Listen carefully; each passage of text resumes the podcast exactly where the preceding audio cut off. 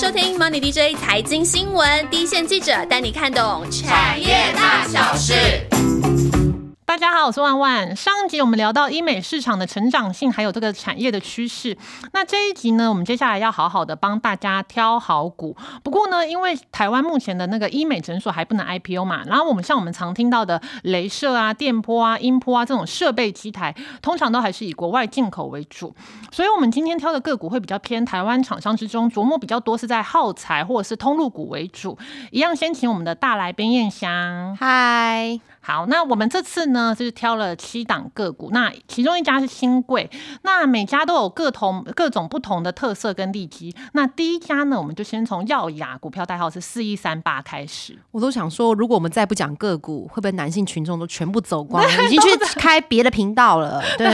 开外挂。好啦，这是今天是怎么样？女孩的话题是不是？谁想参加你们两个的下午茶？不想，真的不想。对，所以言归正传，讲正题。刚刚阿万提到的那个四一三八。它的耀雅嘛，耀雅是属于嘉一集团的嘉一四一零四这个嘉一集团。那嘉一其实，在台湾早些年最有名是在喜盛耗材的经营，是国内排名一二名的。所以，那因为台湾说真的，喜盛人口也很多，对对，它是一个很稳定的现金流。那当初成立耀雅呢，它其实它锁定就就是医美市场。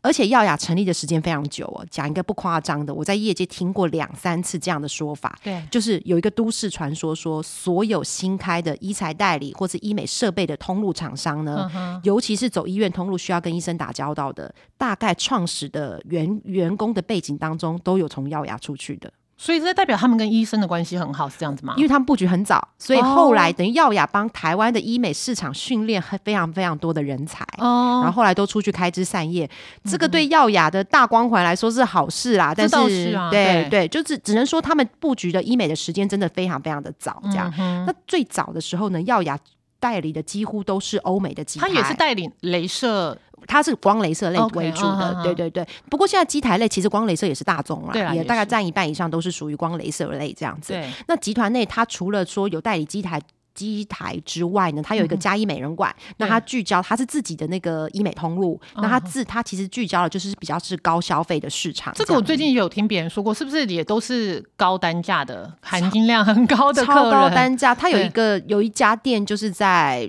反正台北市的东区的一个地段嘛，那那个地段上面能有这样的空间，那你想想看，那个的租金 对，一定有一定的含金量。那当然是他们的旗舰店，那那他们的店其实，在嘉义美人馆在台湾的店数不多，他们都是聚焦在大都市，然后消费力比较高的族群里面这样子。不过他们大概也有看到现在的一些趋势，我们上一集有提到的是一些人口结构的改变，或者是说现在的可能对于医美的需求是变成日常保养化。那他们所以他们这几年其实。其实就做了一些改变，是扩大布局到类似我们上一集有提到的生美的市场，嗯，就他们代理的一些生法的产品，然后有一些自营通路是做生美的通路。那另外一个就是他们过去是比较强调在高单价的，就是高单价，不管是欧美的机台，或是他们整个设，就是整个的呃店面的成色都是比较高单价，医美比较金字塔金字塔顶顶端的那种，对对。然后他们现在开了另外一条产品线，就比较是主打韩系的啊。对，那他们这个韩系的这个通路的店呢？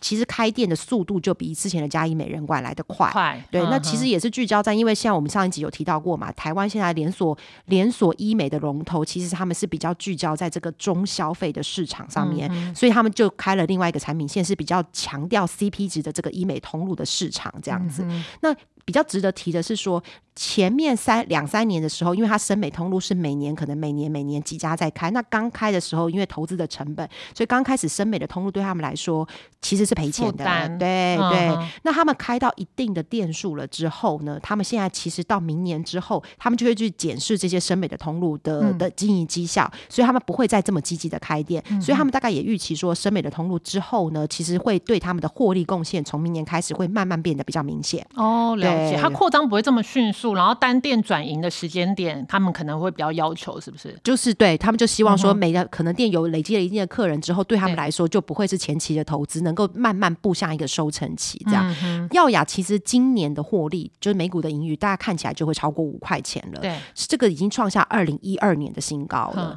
那公司其实。过往呢，除了说呃获利蛮稳定之外，因为他们现金流也蛮稳定，所以他们其实也也是稳定配息的概念股。如果说他们今年的获利能够超到五块以上的话，大家可以算一下它的股利配发率，明年的股息配发应该也是还蛮不错的。嗯哼，那我们上期节目中有谈到说，台湾人的医美偏好是比较偏微整嘛，那也就是说可能复原期比较短，比较像是比较轻的镭射啊或者注射类。其中玻尿酸上集我们有提到，就是一个台湾人接受度都蛮高的选项。那台湾有相关的厂商吗？台湾的玻尿酸有一家一七八六的科研，那它其实就是做玻尿酸，专注在玻尿酸的时间其实蛮久的。那他的公司在高雄嘛，那其实他国内现在在国内医美市场的市占率大概就仅次于高德美跟艾丽根，这两个是国外。对国际大厂，嗯国际大厂，那这它是全世界的国际大厂，这样对。那除了高德美跟艾丽根之外，其实第三名就是科研。嗯不管是在医美市场，或者是其他的呃用到玻尿酸的市场，其实科研都是还算是蛮有竞争力。其他市场，譬如说骨头，是是关节腔注射，对对对，可能轻期前面几期比较轻微的退化性关节，有些有些人会用玻尿酸嘛。嗯那其实它在关节腔注射剂的的市占率更高，在台湾的哦健保给付是第一名的厂商。那其实它这个呃科研可以看的一个市场是说，当然医美的市场随着整个市场用量的成长，那这对个部分医美对他们来说是一个稳定增长的。那另外一块也很大的是在就是前面有提到比较轻微的退化性关节，有些人会用玻尿酸的注射。嗯，那早些年的时候呢，大家可能打的是最早期是五针剂型，就是要要连续打五针这样。嗯后来慢慢变成是三针剂型。对，那这几年其实呃，科研的一针剂型也已经拿到健保的给付了。那因为从五针到三针到一针，其实它的就是它更考验呃。厂商的技术能力，对它可能更缓释，然后它让它的效果维持的更久。嗯，那感觉不错。原本如果要打五次，那现在是打一次就好，这样子。对对哦，我觉得这个对医生，医生也希望这样子，因为以前早些年很多人会说，医生希望常常看到病人，所以打的比较长，所以医生会去反说不要打那么不要，就他可能会比较主流在三针剂型。那这几年因为医院的那个能量极富，看病能量真的太尤其挤了，骨科真。的，常常我家附近都大排长龙哎、不是只有骨科，我前两天去耳鼻喉科，那才可怕哎、哦，真的。耳鼻喉科现在一等，你就你没预约的话，等两个小时起跳哎、嗯，而且真的很多老年老人家打那个玻尿酸，好像真的还蛮长。对对它如果说是退化性关节炎，真的是比较轻微的话，其实玻尿酸确实有它舒缓的效果。嗯，这样，嗯那其实它不只是国内市场啊，那我们上面前一集也有提到说，它其实做国外市场其实做的蛮久的，它的东西卖到东南亚啊、欧洲啊、中东啊，或者中南美，甚至是这几年的乌克兰，它其实东西都有打仗的。需求嘛。不是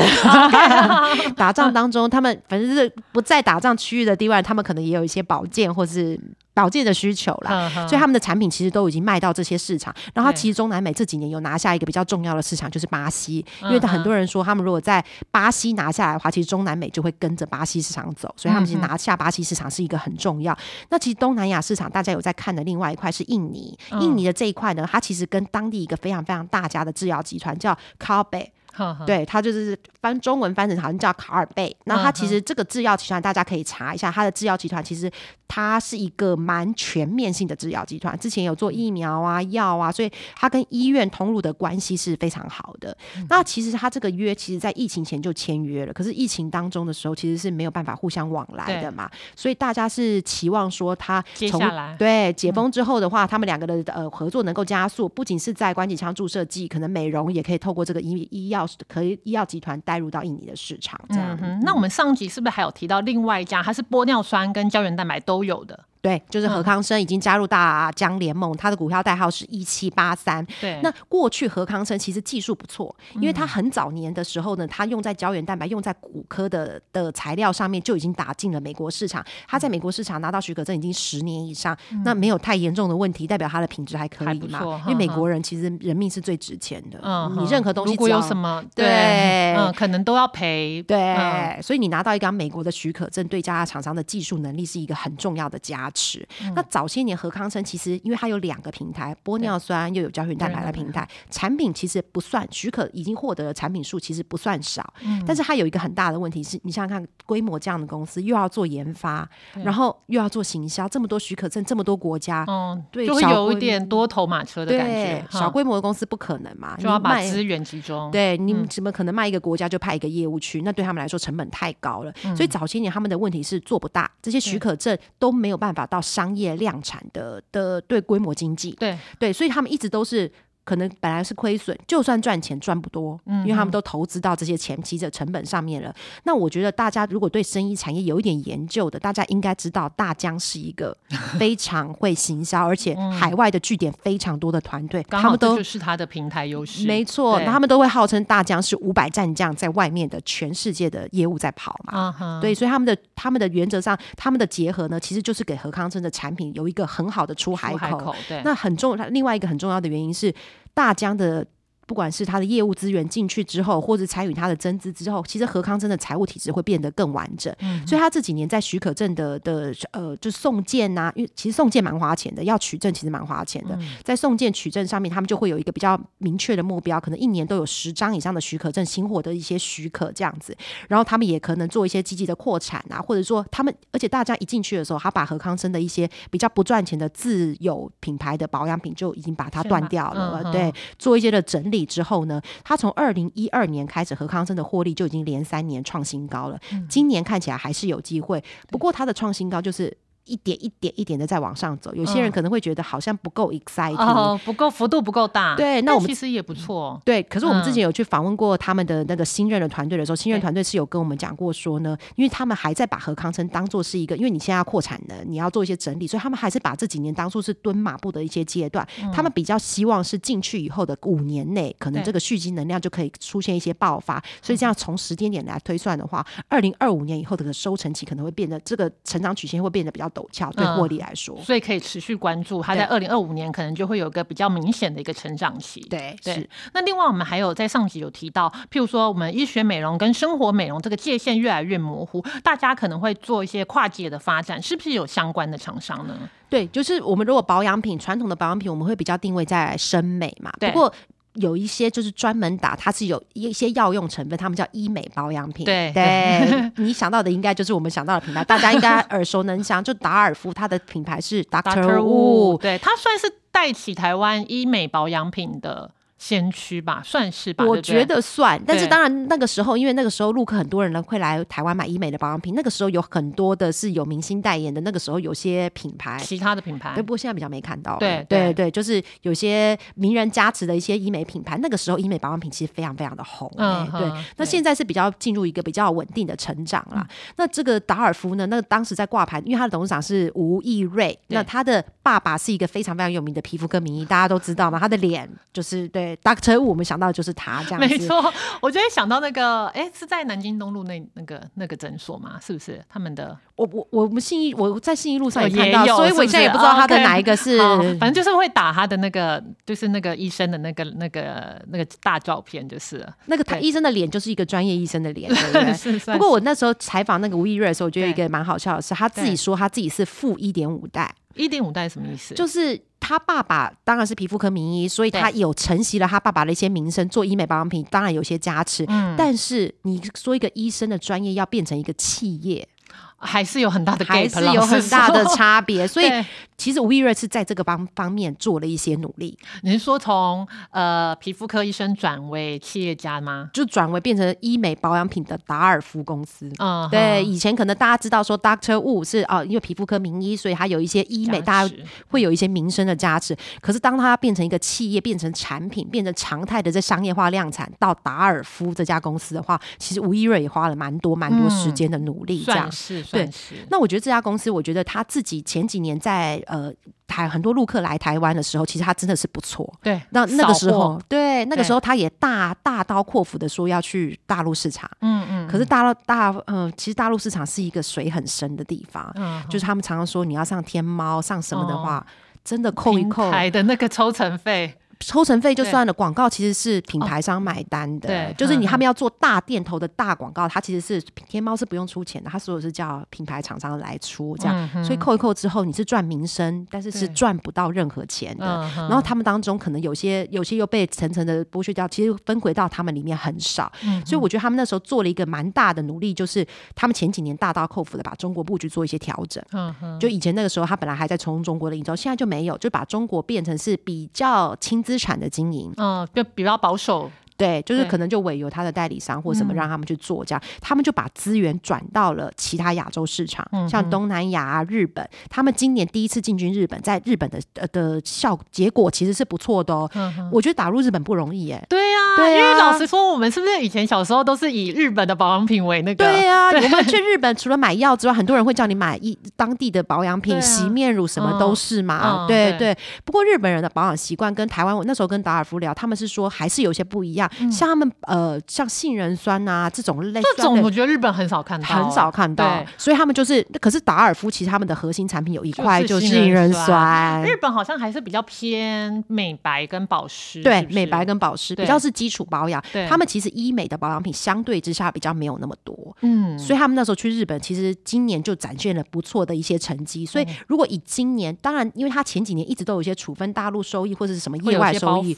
对他哎那不是包，嗯。应该是说，他前几年有一些的时候是本业把搜索，可是靠业外，其实当年的获利蛮好。今年如果单以本业的获利来看的话，是会创下新高的。哦。那明年的话呢，他其实除了期待说国内的医美保养品他们的市占率会慢慢的提升之外，嗯。他们其实把日本就在放成重点中的重点，因为嗯今年他们不是所有的产品线都进到日本市场，那明年就会比较扩大的把它进到一些日本市场。还有就是他可能今年是二十周年嘛，明年有些系列的产品就是有一些延续性的效应，对明年的呃的这个营运还是有一些加持，所以看起来明年的获利应该还是会稳稳的往上走，本业获利应该还是有机会再创新高。所以明年就是本业不错，然后再加上海外市场这一块，台湾市场跟海外市场这一块，对，台台湾市场跟海外市场看起来都是会同步成长的这样。嗯那如果讲到保养品的话，我再再讲一档，就大家比较陌生的轩玉，轩玉这我觉得应该是嗯听、听那个公司名字会陌生，可是听他品牌名字应该不会陌生。，对他那时候挂牌，他股票大概是六七零三，他对这个挂牌的时候，我也心想说，哎。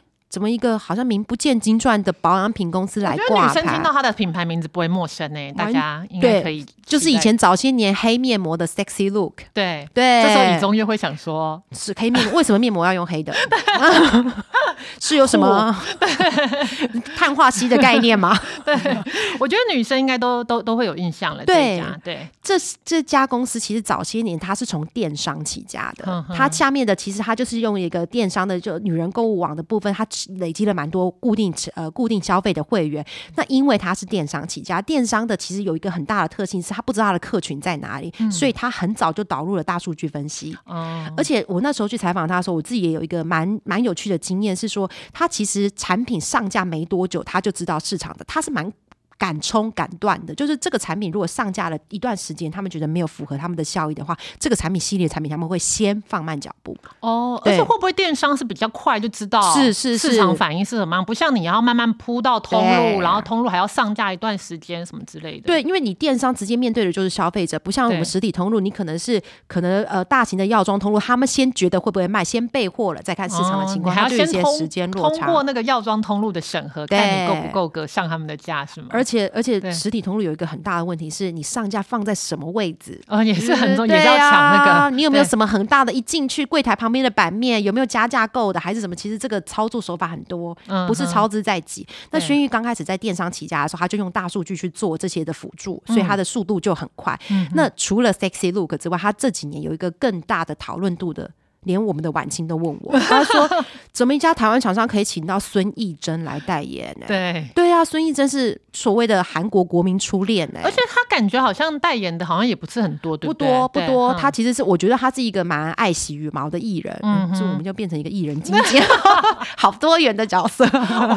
到处 promote。对我那时候我其实去采访，我也觉得很很有趣，我就问他说：“你们怎么会请到孙艺珍来代言？”我看到孙艺珍本人吗？完全没有。我想也是，孙艺珍的看板算吗？我想好像也是看板。真的，嗯我那时候就我其实是想套出来说，孙艺珍的代言费会不会是天价啊、有吗？有讲吗？然后那时候。因为从获利看起来不算天价嘛，因为如果你天价的话，你应该会侵蚀掉你的费用率会下来很高。可是轩玉这几年的获利其实表现不错，然后他们老板就有告诉我一个小故事，他说早早最早的时候，他找孙艺珍代言不是现在这个产品，他是希希望他代言一个保健食品。然后他说孙艺珍就有回他说。他自己没有什么在吃保健食品的习惯，除了胶原蛋白。而且他，呃你那个老板还讲的说孙艺珍回他、哎，他他可能想跟我交换，说他跟孙艺珍是有直接的 talk，然后这样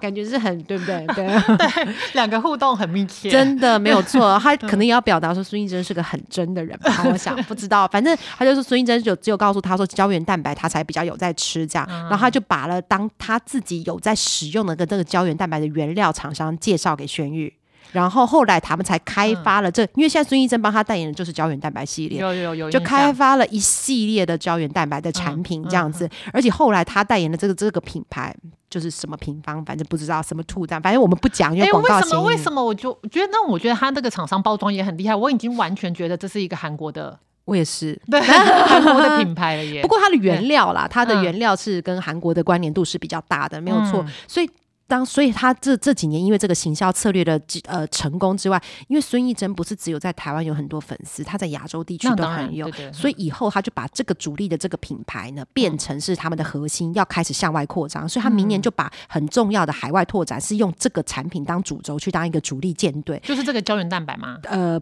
这个系列的产品，因为这 M two 啊讲出来会不会广告嫌疑？叉叉这样，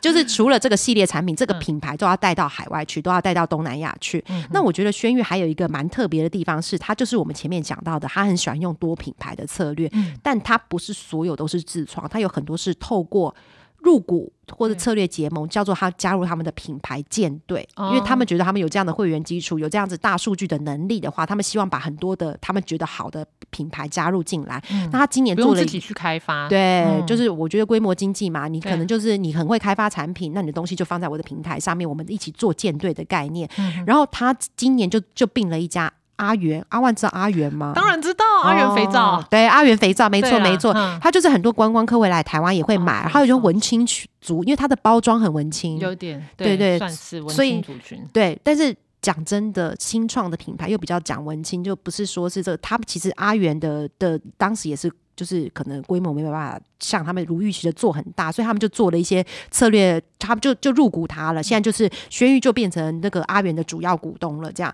那阿元其实老板对这家。大家看起来，因为阿元对轩宇来说营收不算到非常大了，他看的不是短期的营收贡献，而是说阿元其实因为它都是一些天然的植材的材料，做做在香皂上面、洗沐用品上面，他们看的是说以后这些天然植材的材料可以再做一些整合，可能用在保养品或者其他上面。那还有一个是。这个部分可能之后还会有更多的露出，就是碳足迹，就是碳足迹的上面，就是它的概念上有一点像是说，我们的保养品，如果我们的原料是离我们的生产地越近的，它碳足迹是越少的。对，也是啦。那阿元其实他自己有一个很不错的栽植园，这样子，这个对碳足迹上面会有一些蛮大的优势。这样，所以轩玉从二零，因为他自己这个品牌舰队自己的成长跟行销策略的成功，他二零二一年开始，其实获利就一路在走高了。那之前。年公司是喊出希望营收到三十亿的目标嘛？年营收，对他本来就说三年，三年年营收要到三十亿。那看起来他本来是抓的应该是后年，可是三年，因为今年的成长超过于预期，所以看起来明年应该就有机会达阵，对，就可以提前达到这样子。没错，那大家也可以后续再观察这样子。嗯，那如果说刚刚我们说讲的是保养品嘛，那那个生美还有一块，我们上期就有提到是通路的这个部分。那这个部分毕竟这个市场也有固定的客群，有没有什么获利上表现也不错的公司呢？这个连锁。美容的公司哈，今年上半年的时候，大家一度都应该不是今年上半年，去年底大就是大陆开始解封的时候呢，虽然有一段黑暗期，可是大家都觉得说解封之后大陆就要回来了。对，因为本来是人潮是零，现在变 如果变到五十，这个成长幅低。对对，确实有一段时间，他们因为去年比较积极的部分，所以他们的营收是有上来。可是今年，我想大家都会有感觉，中国经济是真的很不好。跑厂商的时候，大家都有点觉得。已经算是悲观了，不是保守了。真的，而且好像是说工业区里面，因为前几天还看到中国大陆有减薪呢。以前以前中国大陆的台商，我们开始跑这个跑这个产业以来，哪有听过减薪呐？他们是官员带头减薪哎。嗯，那很多地方我也问过厂商说，那他们的员工有没有减薪？他们说没有减薪，但问题就自然减。以前是一直加班。哦，对了，对，那现在没有加班了，其实就是减薪嘛。所以因为中国的景气不好，那美容毕竟是奢侈消费。你如果说都还没办法吃饱了，就会工作不饱的时候，你当然不会花在美容身上。所以这几年的其实，在呃连锁美容通路上面，大陆的情况其实是比较辛苦的。嗯不过必须说，因为他们以前就是这种连锁美容通路，他们靠的都是加盟主。对就是如果说我对你的品牌有有效益的话，我可能就加盟你，我可能开个两到三家这样子。嗯那如果在经济不好、客群不多，或者是说自己的财务取得资金就比较困难的情况下，如果个体户或者是说没有品牌效益的中小型厂商，其实应该是更会慢慢辛苦退出吗对。嗯，所以他们是看好，是说这个其实长期来说，它是有利于大者恒大。哦，了解，对，确实是因为其实立丰这几年它的全台全球的那个营业据点已经到五千家了。嗯，它绝对有它的品牌优势，只是在景气不好的情况之下的话，他们觉得今年是一个还是一个还没办法回到疫情前，虽然比去年好，不过慢慢的，我觉得大家可以观察的是说，哎，如果中国的景气回来了，对，那是不是大家一直在期待的这个部？分？哎，对中国景气回来了，好像对全世界都是很振奋的消息。各个产业感觉好像都是很振奋的消息，没错，没错。那另外的话，就是立峰刚刚前面有讲到，他除了跨足在医美之外呢嗯，哼它其实在布局再生抗老的部分嗯动作也不小。之前大家应该会查到一些新闻，他在因为中国有一度的时间，他其实把海南岛放作为一个干细胞培养、派半细胞发展的一个试验区。那其实立丰在这个地方就有一些布局，不过这个都前提都是大家先看到中国大景气的调整，因为它它毕竟它现在来自于那个传统美，就是传统美容，不是斑饼，是生活美容。生活美容对，主营通路占他们的营收比重还是比较大的，嗯对对对。嗯所以还还是要看整个大环境景气的变化，才会有多余的这个消费支出这样子。对对对，那那最后一档呢，我们也来跟大家介绍一家在医美领域大家可以关注的新贵公司，叫做金钻，那它股票代号是六八一五。那它做的东西可能需要燕翔来帮我们解释一下。他做的东西，我们上一集有提到嘛对，他就是请台湾第一美女代言的那他做的东西叫做拉提线。对，拉提线我觉得好像也是这最近这几年比较常听到，还是已经很久了，我不太清楚。我后来因为这个节要录这个节目，我上网看了一下，美国的拉提线其实获准的时间蛮早的。嗯但是你都知道嘛？做医美这种事情的话，都是要亚洲厂商加入了声量才会大。因为我觉得欧美的人好像还在崇尚自然美，对不对？算是对所以他们那个拉提线获准了之后，好像还是卖到亚洲多，可是声量其实没有到很大。对那这几年大家比较，我们先讲一下拉提线的概念，就是有一点点像是有一点用很小的伤口，把一些可以被人体吸收的一些生物材料的线打在我们里面，对，然后它就会有一点点像是倒钩，把你的皮肤拉上去。哦，了对解对，然后可是那个材料。现在的主流是那个材料是可以被你皮肤吸收，不用再把那个线取出来。嗯哼，了解。所以它也算是一个微整吗？它算微整，它算哦微整，就是它等于说把你的地方要下下垂的地方，就是透过那个拉提线，可能定几个点，就是反反正他们的医生就会看你的脸上面有几个，然后就是看在几定几个点上面帮把它往上拉，然后它也是那个线被吸收了之后，你的那个拉提效果就会慢慢对，这大概一一年到两年，大概就是要再回去回厂 进厂维维护保养了这样。那拉提线呢？这几年其实因为韩国厂商加入之后，韩国厂商的